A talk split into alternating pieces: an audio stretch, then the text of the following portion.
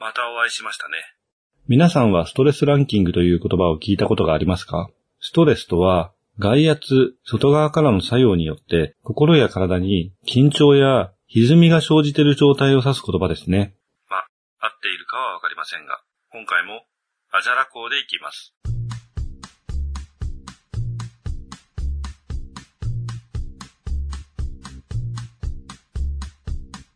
ストレスの原因、ストレッサーというみたいですが、それをライフイベントごとにストレスの度合いを数値化し、強度順に並べたものをストレスランキング表というようです。ライフイベント法というストレスの測定法に用いられる表で、アメリカの社会学者ホームズと内科医レイによって1967年に作成されたホームズとレイのストレス度表が代表的です。多くのストレス測定に用いられていますね。これって高校生くらいの頃に読んだ心理学系の本に載っていたなーって思っていたら、半世紀前からあるんですね。生まれる前です。ちょっと心理学が流行ったことがあるんですよね。それいけ心地っていうテレビ番組があって、それが好きでした。所ジョージさんと山口美恵さんの番組ですね。ライフイベント法とは、1年間に起こったライフイベントのストレス数値を足して、数値の高さによって、その危険度を測るというストレス測定法ですね。定の数値を超えると疾患のリスクが高まると言われています。残業時間が一定量を超えると疾病や自殺のリスクが高まる的なやつと同じですね。同じではないですけどね。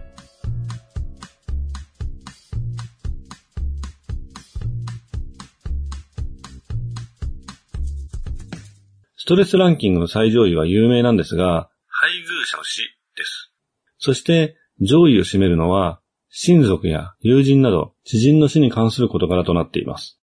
去年父が他界していますので、ストレスランキングというものにどれくらい個体差が出るのかわからないんですが、なんとなく知人の死というのは心のどこかしらに何らかの影響を与えると感じています。親のように色々なことを教わってきた存在。人によっては親ではないかもしれませんが、恩師でも先輩でもより身近で自分よりも先にこの世界を生きてきた存在。自分自身に影響を与えてきた存在が最後に教えてくれることが命の終わりなのかもしれませんね。この世界を生き抜くための最後の試験でこれに耐えられないとこの世界では生きていくことはできません。お年寄りが漏れなく達観しているのはこの試験を乗り越えた存在だからなのかもしれませんね。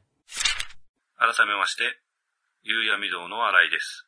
今回は少し早々のフリーレンという作品のお話をしようかなと思います。早々のフリーレンは、週刊少年サンデーで連載している山田兼人さん原作、安倍司さん作画によるファンタジーコミックで、2021年3月の時点で累計発行部数200万部を超えている注目作品ですね。累計発行部数とはいえ、まだ4巻しか出ていませんので、単巻でも4、50万部ぐらいはいってるんじゃないでしょうか。少年ジャンプの人気作品と比べると若干弱めですが、少年サンデーの作品で考えると、新人でこの部数は驚異的ですよね。少年サンデーといえば、古参の作家のイメージが強すぎるでおなじみの少年誌ですからね。物語は勇者のパーティーが魔王を倒して、王都に凱旋するところから始まります。勇者、戦士、魔法使い、僧侶というドラゴンクエスト3のような4人パーティーですが、戦士はドワーフで、魔法使いはエルフというように、異種族を交えたパーティーとなっていて、トールキンの指輪物語をベースとした TRPG の世界観も踏襲しています。このあたりの表現はちょっと難しいんですけど、いわゆる TRPG の始祖、ダンジョンズドラゴンズから派生した日本の TRPG やコンピューター RPG、あえて日本のと言っています。これを継承しつつ、ドラゴンクエストのような冒険をしてきたパーティーという感じですかね。もちろんドラゴンクエストもウィザードリーとウルティマといった D&D ベースのゲームの派生ですけどね。ドラゴンクエストのような冒険とは、冒険者ギルドに登録して仕事を受けるというようなものではなく、勇者が街ごとに提示される問題を解決しながら諸国を巡り歩くというものです。水戸黄門スタイルですね。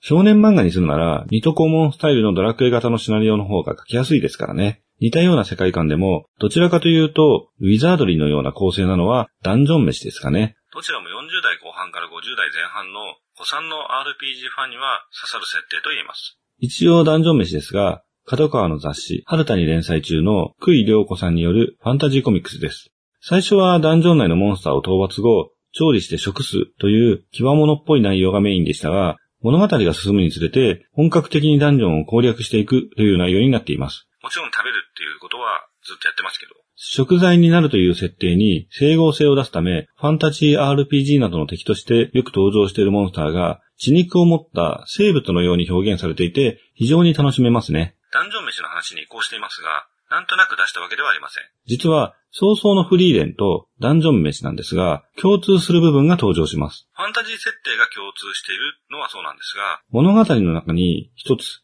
キャラクターの抱えている問題の共通点があるんですね。少しネタバレを含みます。早々のフリーレン、ダンジョン飯に登場するキャラクターは D&D 基盤のファンタジー RPG の設定、トールキンの指輪物語の世界観を踏襲していると言いましたが、エルフやドワーフなどの種族は人間にあたる種族、ダンジョン飯ではトールマンとなっています。基本的に人間よりも長寿となっています。最も長寿とされているのはエルフで、早々のフリーレンは寿命によって他界した勇者ともう一度言葉を交わしたいという長寿のエルフ、フリーレンの願いを叶えるための旅の物語です。この世界の勇者、ヒンメルの冒険譚は本編ではフリーレンの回想として語られます。それはフリーレンというフィルターを通したヒンメルや旅の仲間の日常の姿で、その中にあるフリーレンの大切な記憶となっています。大切に思う気持ち、つまり愛ですね。一方、ダンジョン飯の主人公パーティーの一員、エルフのマルシルですが、現時点での最新刊で、実はハーフエルフだということを暴露されています。異種族との根血のエルフということですね。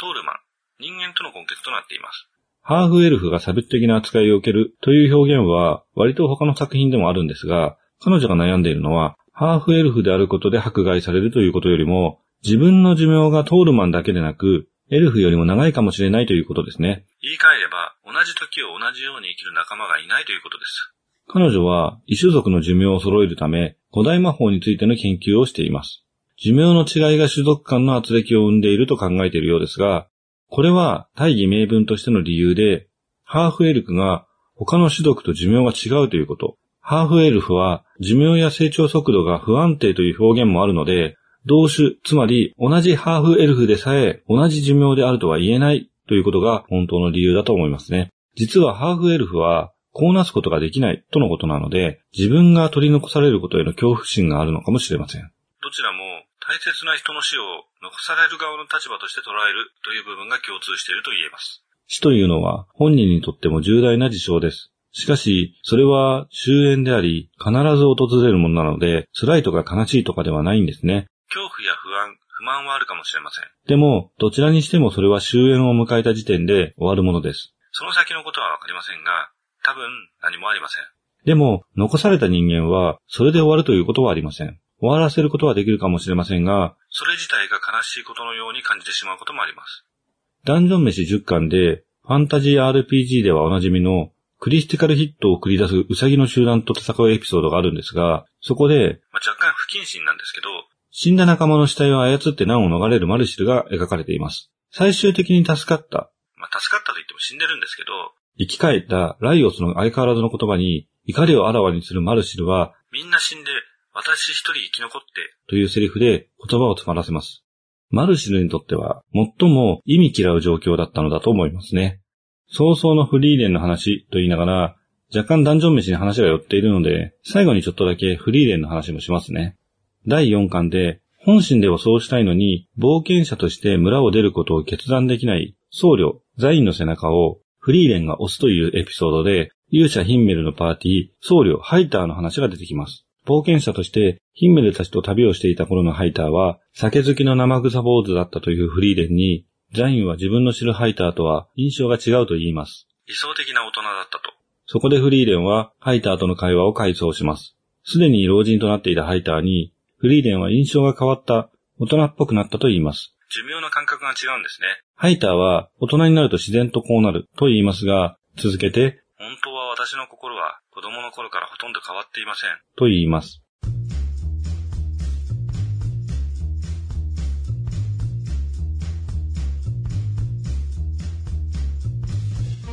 大人のふりをしているだけだと言うんですね。確かに大人になると、なんとなく言ってることがわかります。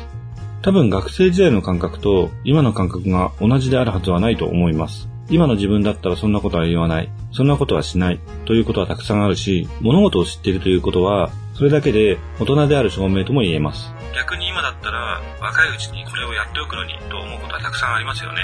でも、やっぱり根本となる感覚があの頃、それは高校生でも、中学生でも、小学生であっても、同じだなと思うことがあるんですよね。多少変化はしていても、なくなっているわけではないんだなって気持ちですね。まあ、説明は難しいですけどね。といったところで、今回のお話はここまで。ゆうやみ堂の新井でした。番組は、思いつきを並べただけのダ話です。実在の人物や団体、事件はおろか、事例や諸説、理論なども一切関係ありませんし、責任も取りませんので、ご了承ください。この番組は、ゆうやみ堂がお送りしました。